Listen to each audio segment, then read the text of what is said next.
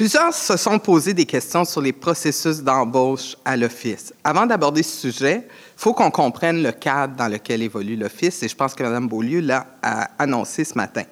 L'Office ne détermine ni le nombre de mandats qu'il reçoit, ni leur nature, ni le moment de l'année où ils vont être octroyés. Donc, dans une même année, ça veut dire que l'Office pourrait avoir, comme ça a été le cas, un droit d'initiative sur le racisme. Vous savez qu'il est une consultation qui n'est pas préparée par l'administration, mais qui vient de la volonté citoyenne euh, d'avoir une conversation sur un sujet. On peut en même temps avoir une conversation sur ou une consultation sur l'aménagement du territoire. Je pense notamment au parc Jean-Drapeau, par exemple. On pourrait en même temps avoir une consultation sur un règlement hyper technique comme la concordance avec le schéma d'aménagement ou bien sur un simple projet immobilier à, l'échelle euh, d'un pâté de maison. Donc ça, ce sont des besoins qui sont variés, qui sont variables. Et pour ce faire, la charte prévoit que la présidence s'entoure des ressources nécessaires dont elle a besoin pour réaliser les mandats qui lui sont confiés. D'ailleurs, en première pièce, je vous ai mis les extraits de la charte qui sont le cadre de référence euh, de l'Office. Il n'y a aucune autre règle qui existe au moment où on se parle pour régir les processus d'embauche. Et même au sein de l'emploi, comme ce pas des personnes qui sont euh, des employés de la ville, donc il n'y a pas de convention collective, il n'y a pas de, de non-dit, c'est vraiment la Commission des normes du travail qui régit les conditions dans lesquelles les gens travaillent. C'est un modèle souple, très souple, où, selon les mandats qui arrivent, l'Office est capable de recruter rapidement des analystes, euh, des, des, personnes pour faire de la mobilisation citoyenne, des personnes pour faire quelque chose de technique si on fait une consultation numérique, des conférenciers, bref, tous les corps de métier qui sont nécessaires au bon déroulement de l'opération. Lorsque j'ai accepté la présidence en 2014, il y avait un, noyau, une petite équipe de six ou sept employés permanents qui s'occupait principalement de l'administration, la gestion, les communications, la logistique et la personne la plus connue de l'Office, on vous le dira, M. Gilles Vézina, qui s'occupe de la documentation. C'est lui dont le nom apparaît sur tous les, euh, dépliants et qui est en première ligne avec le public. On retrouvait également, en 2014, une équipe d'à peu près une dizaine d'analystes pigistes qui soutiennent le travail des commissions. Lorsque j'ai quitté mes fonctions comme présidente, on avait déjà beaucoup plus d'employés permanents, je ne me souviens pas exactement, mais en 10 ou 12.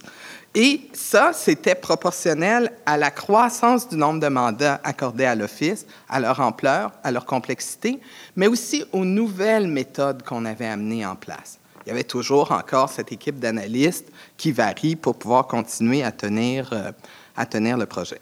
Pour ce qui est des commissaires, je pense que c'est important de le rappeler, la Charte prévoit qu'ils sont nommés aux deux tiers des votes du conseil municipal à partir d'une liste d'éligibilité qui est proposée par le comité exécutif. Oui, la présidence de l'Office peut une fois par année soumettre des noms puis dire ce monde-là, il me semble apte à siéger. Mais ce que dit la Charte, c'est que c'est l'exécutif qui euh, génèrent cette liste qu'on va, qu'on va retrouver. Ils n'ont aucune obligation d'accepter ni, ni un nom, d'en rejeter, ni, de, ni de justifier leur choix. Ils peuvent les accepter, ils peuvent en retrancher, ils peuvent en ajouter, ils n'ont aucune explication à avoir. Et je vous dirais que dans les sept ans qu'ont duré mon mandat, cette prérogative-là a été utilisée par toutes les administrations. On a ajouté des noms, on en a retranché, on m'en a suggéré d'autres. Donc, c'est vraiment la façon de fonctionner à l'Office euh, pour y arriver. Sur les comptes de dépenses, moi, je vais vous dire de façon claire, hein, j'ai lu toutes sortes de choses dans les journaux, mais je veux que ce soit clair. 77 sorties chez Alexandre en un an, des écouteurs à 900 des billets de hockey à 500 ça n'a jamais, ça ne s'est jamais passé sous ma présidence. Et c'est le fait de l'administration qui m'a succédé. J'ai toujours eu trop de respect pour les fonds publics pour autoriser ce genre de dépenses-là. Pour moi, les dépenses et frais de représentation doivent être faits dans le cadre normatif qui régit l'Office, soit d'une part les articles pertinents de la Charte de la Ville, je vous le rappelle, qui est une loi votée à l'Assemblée nationale du Québec et qui reconnaît notamment le droit pour les, commissaires de se faire rembourser leurs dépenses, y compris les frais de repas, et d'autre part, la résolution qui a été adoptée en 2014 à l'unanimité du conseil municipal, c'est ça qui me tenait lieu de contrat de travail, et qui prévoyait que la présidence avait droit à 4 000 de frais de représentation. Vous allez trouver dans l'onglet 2 et 3 et 4 ces euh, divers éléments dont je vous parle, ces trois pièces dont je vous parle. Je veux aussi vous rappeler que ces conditions-là ont été reconduites une seconde fois dans mon cas, encore à l'unanimité du conseil municipal, au renouvellement de mon mandat en 2018.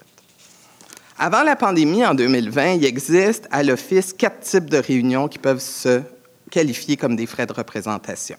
C'est des rencontres avec des commissaires en exercice, comme je vous le dis, qui est inclus dans leurs conditions de rémunération prévues à la charte. C'est des rencontres avec des partenaires nationaux ou internationaux qui sont basés sur le principe de réciprocité. On a des partenaires, on va les voir, ils nous reçoivent. Quand ils viennent ici, on les reçoit des rencontres avec des experts bénévoles ou avec des commissaires potentiels, parce que moi, j'estime que quand des gens prennent leur temps bénévolement pour venir donner des avis, pour venir soutenir le travail des commissions, ben, c'est la moindre des choses qu'on leur rembourse leur repas. Et finalement, des rencontres de travail ou de gestion interne qui concernent directement les projets en cours. Durant les sept années liées à ma présidence, les frais liés à ce type de dépenses-là représentaient moins de 20 000 puis je comprends les citoyens et les citoyennes de trouver que le chiffre est gros. C'est un chiffre global qui est élevé, mais j'aime le rappeler, ça couvre une période de sept ans.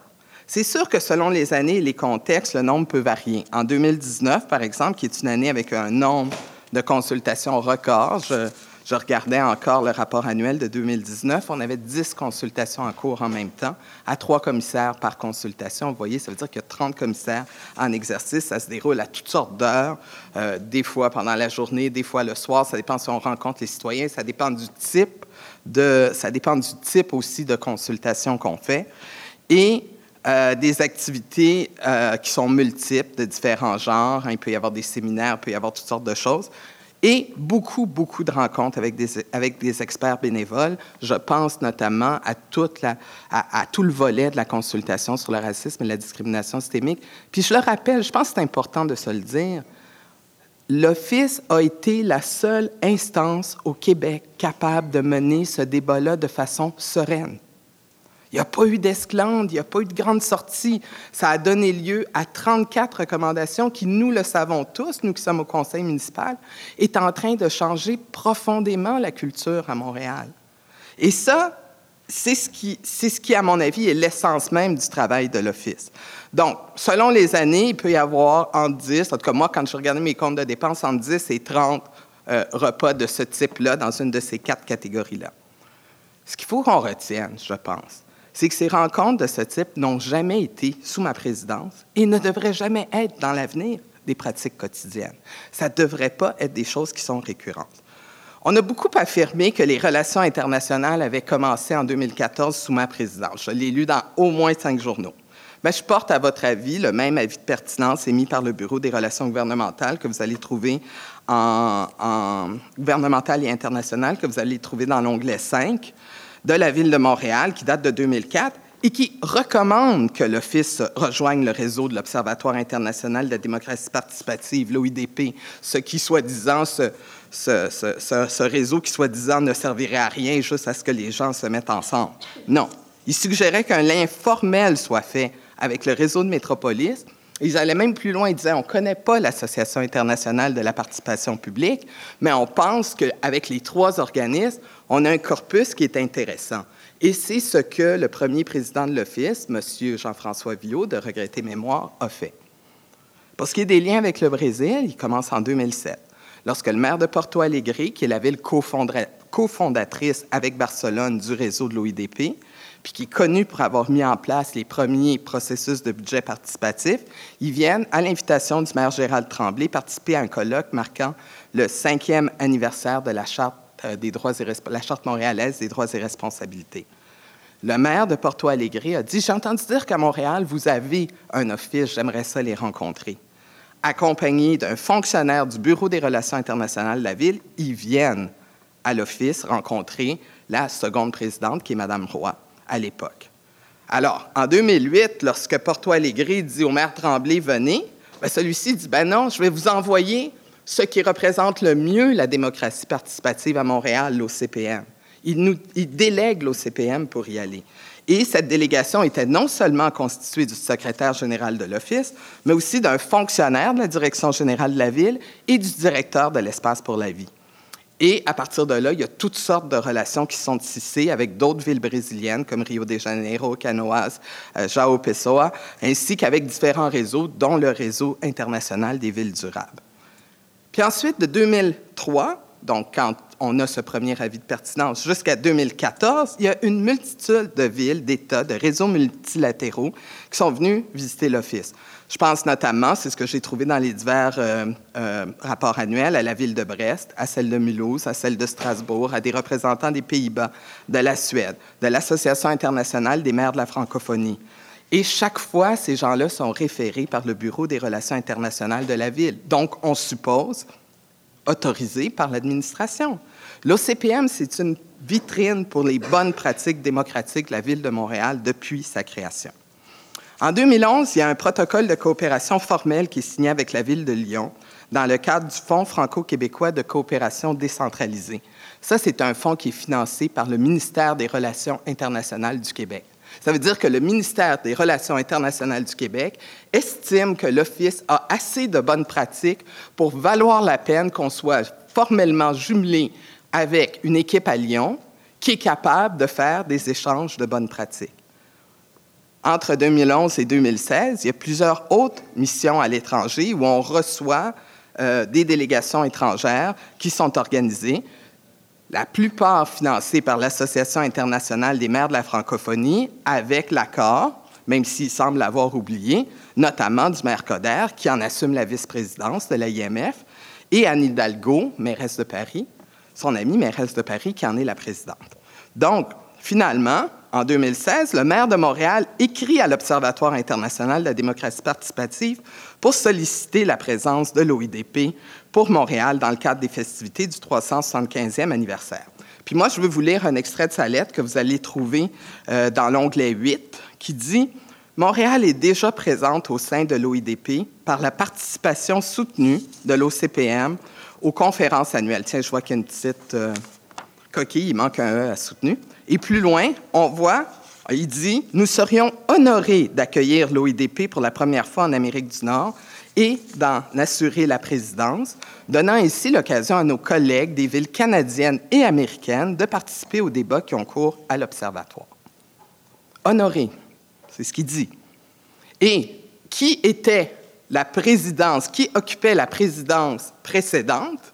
C'était la ville de Matola au Mozambique. Et c'est dans ce contexte-là, aucun autre, que l'Office s'est euh, rendu au Mozambique pour faire la passation de la présidence, puis ensuite que se sont organisés les multiples voyages que j'entends, c'est-à-dire les missions à Portland pour aller au congrès de la IP2, puis ensuite une mission à Washington, encore là, suggérée, moi, c'est moi qui ai rencontré la mairesse, Mme Bowser, de Washington, euh, dans un événement organisé par M. Coder, qui a dit ah, ils font des belles pratiques, vous devriez aller voir ce qui se fait là-bas.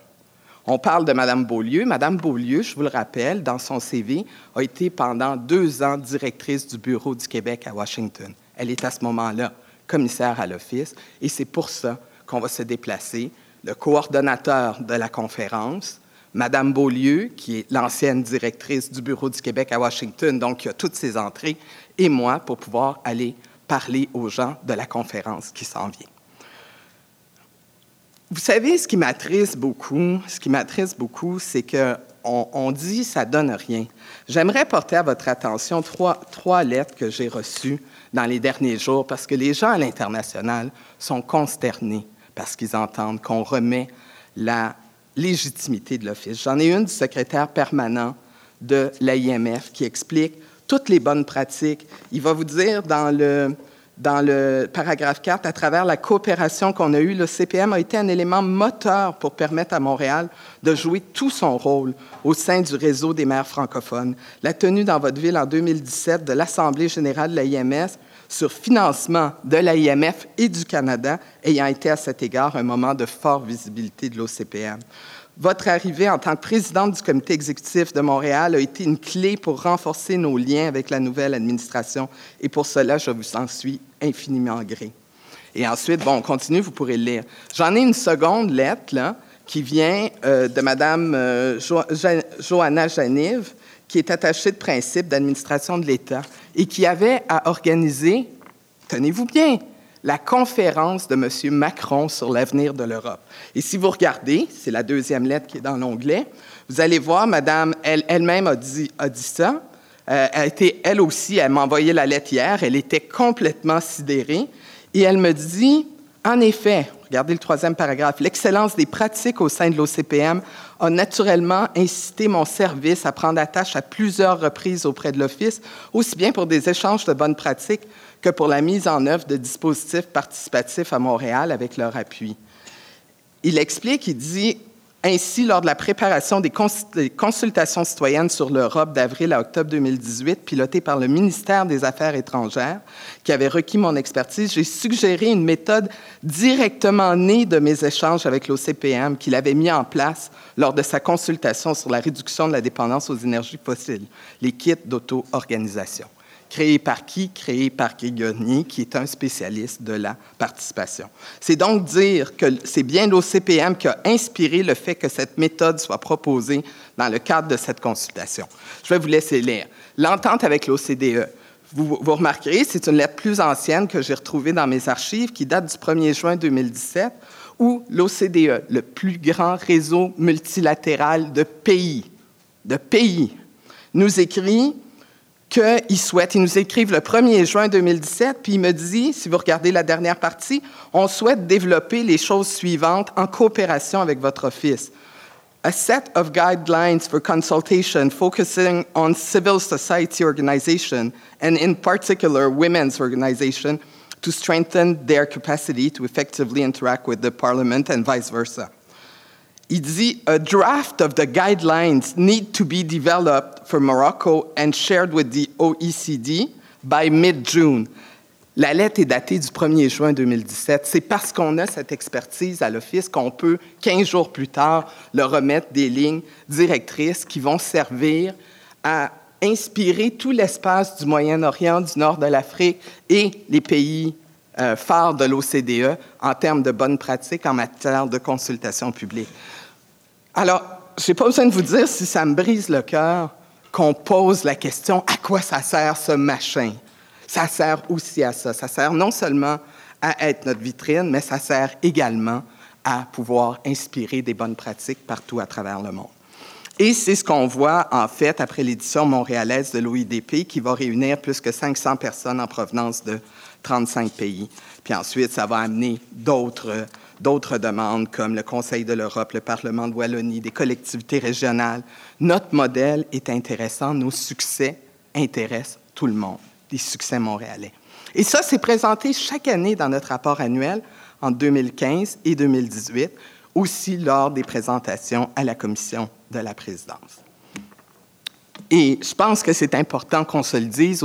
Autant qu'on est fier d'avoir une pièce du iPhone qui a été faite à l'ETS à Montréal, je pense qu'on peut être fier qu'une consultation européenne soit inspirée d'outils qu'on a développés ici à Montréal. on va parler maintenant des mécanismes de contrôle. Hein. Beaucoup, je pense que beaucoup des choses qui ont été dites ont été très, très mal interprétées. En fait, il y a trois temps forts qui existent depuis toujours pour pouvoir exercer des mécanismes de contrôle à l'OCPM. Le premier, c'est l'analyse de la proposition du budget de l'année suivante qui est faite par votre commission, la Commission des finances et de l'administration, qui a le devoir, suite à la présentation budgétaire, de poser des questions.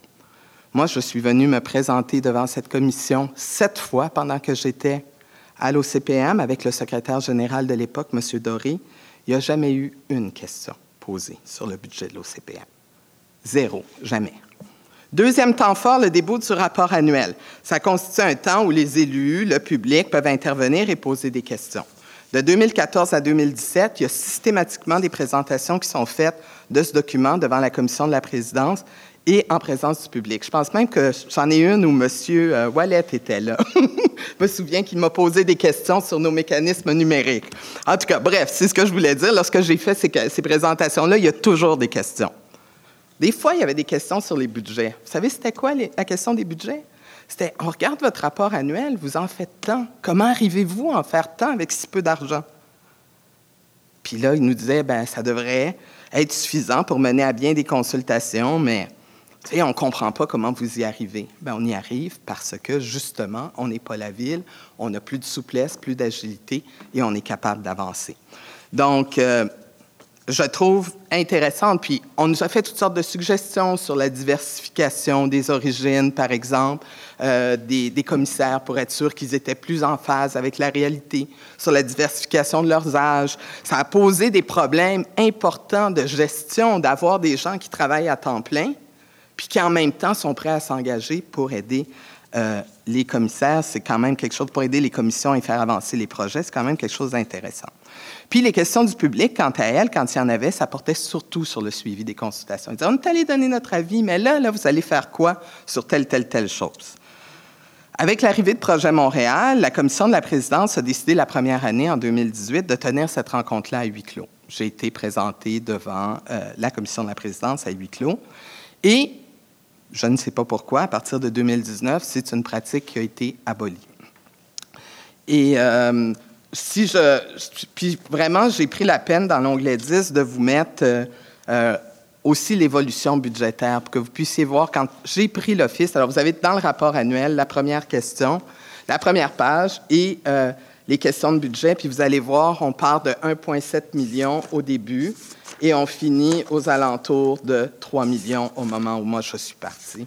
Mais 3 millions, pas tout le temps, parce que l'année 2021, c'est 2 350 000. Donc, ça fluctue vraiment selon le nombre de mandats qu'on a. Puis, troisièmement, les états financiers vérifiés jusqu'en 2018 le sont par la vérificatrice générale de la Ville, puis à partir de 2018 et jusqu'à mon départ en 2021 par une firme mandatée par la Ville. La vérificatrice vérifie à la fois la conformité des dépenses aux politiques en place, mais aussi évalue les risques pour l'organisation et fait des recommandations pour améliorer les processus. Les états financiers de l'OCPM ont toujours été adoptés sans réserve. Tout à l'heure, tout le monde se demandait comment ça se fait qu'on sait qu'il y a un rapport de la VG en 2017. On le sait parce que mercredi, en préparation d'aujourd'hui, j'ai téléphoné à l'Office et j'ai demandé, j'ai dit, je me souviens qu'il y avait un rapport de la vérificatrice générale en 2017 qui identifiait des risques. Est-ce que vous pourriez, s'il vous plaît, m'en fournir une copie? Parce que ce qu'il faut comprendre, on m'a beaucoup reproché de ne pas faire preuve de transparence. Je ne suis pas parti de l'Office avec quatre boîtes de documents. Les documents appartiennent à l'Office, sont restés à l'Office. Ce dont je me souviens dans ma mémoire, je suis capable de dire Cherchez-moi ça, ça existe. Cherchez-moi ça, ça existe. Et je me souvenais qu'on avait fait une réponse à la VG qu'elle avait trouvée satisfaisante parce qu'on avait appliqué la majeure partie des correctifs qu'elle demandait. Puis, vous allez le voir euh, dans l'onglet 10 dans la réponse qu'on fait, si vous regardez à la page 4, deuxième paragraphe, oui, c'est vrai, on a voulu protéger l'indépendance de l'Office et on disait, c'est un peu difficile d'imaginer une gouvernance à l'Office dans laquelle le trésorier de la ville pourrait nous dire, non, vous n'avez plus le droit de faire ce type de dépenses-là ou non, ça ne fonctionne pas, ce qui aurait nuit à l'agilité. Mais ce qu'on a dit, et c'est ce qui est dit texto, donc dans euh, la page 4, paragraphe 2, c'est que l'Office est disposé à déterminer de concert avec le trésorier une forme de contrôle externe qui préserverait l'indépendance de l'Office par rapport à la Ville. Donc, clairement, on note de l'ouverture. Mais le trésorier de l'époque n'a pas jugé bon de donner suite à cette recommandation et les choses sont demeurées identiques. Alors, à la lumière de ce qui s'est dit, de ce qui s'est produit pendant les dernières semaines, c'est clair, pour moi, qu'il faut revoir les mécanismes de contrôle pour s'assurer qu'ils fonctionnent correctement, puis qui permettent d'éviter des dérives et des abus et assurer la confiance du public envers nos institutions. Pour moi, la crise que l'OCPM traverse en ce moment, ben, c'est une opportunité unique de revoir tant les encadrements que la gouvernance. Et je vous le dis, c'est une institution qui est de 20 ans. J'y suis arrivé, elle avait, elle avait en 2014, elle avait 12 ans. Et je, la première chose, la première, première chose que je me suis dite, c'est comment ça se fait qu'il n'y a pas de mécanisme de gouvernance? Il n'y a pas de conseil d'administration. On est redevable à personne qu'au conseil des élus une fois, ben, trois fois par année, dans les différents euh, moments forts dont je vous ai parlé. En fait, depuis la fin de la pandémie, ce que je vois, c'est que le monde n'est plus le même on note une modification importante des méthodes de travail qui font une place de plus en plus grande aux technologies. C'est un contexte qui n'existait pas en 2014. Et, je me suis amusée à, aller dans les trucs de l'Office et j'ai trouvé notamment un cahier de l'OCPM sur, euh, qui s'appelle Wikicité et un second qui s'appelle OCPM 3C, consultation, concertation, co-construction, où on explique qu'il n'y a justement pas de méthode euh, numérique, puis qu'on ne sait pas comment engager les citoyens. Écoutez, dans le rapport de Wikicité 101, vous allez retrouver même des définitions, c'est quoi la participation numérique. C'est vous dire à quel point ça n'existe pas. Regardons nos téléphones, regardons ce qu'on est capable de faire aujourd'hui. Remettons-nous dix ans en arrière. Tout cela n'existe pas. Je vous avise qu'il reste cinq minutes. C'est plus que ce dont j'ai besoin.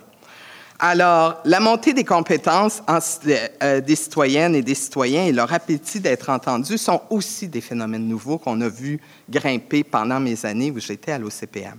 En fait, en 2017, notre 15e anniversaire, il y avait un sondage léger-léger qui révélait que l'Office était connu d'environ 20% de la population. Donc, vous voyez, il y a encore beaucoup de développement à faire. Mais que plus du trois quarts de ceux qui le connaissaient le trouvaient pertinent, le trouvaient utile et avaient une opinion positive de l'organisation.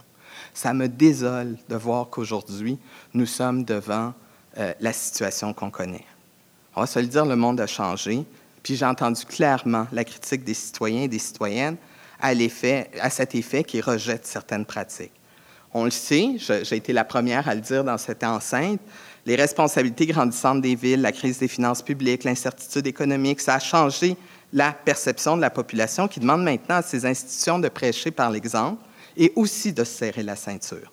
La culture qui existait il y a dix ans, bien, ça n'a absolument plus cours aujourd'hui. Donc, il faut modifier les façons de faire pour être en phase avec le monde. Mais, puis je vais terminer là-dessus, je veux toutefois nous mettre en garde de ne pas tout rejeter en bloc, parce que le message qu'on va envoyer aux milliers de citoyens qui participent chaque année aux consultations, ce serait un message de rejet de leur opinion, de leur intérêt de leur engagement à transformer leur ville et leur vie. On dirait aux 26 000 personnes qui ont signé la pétition sur le racisme systémique pour dire qu'il y a une injustice flagrante, on leur dirait que leur voix compte pas, que c'est pas important.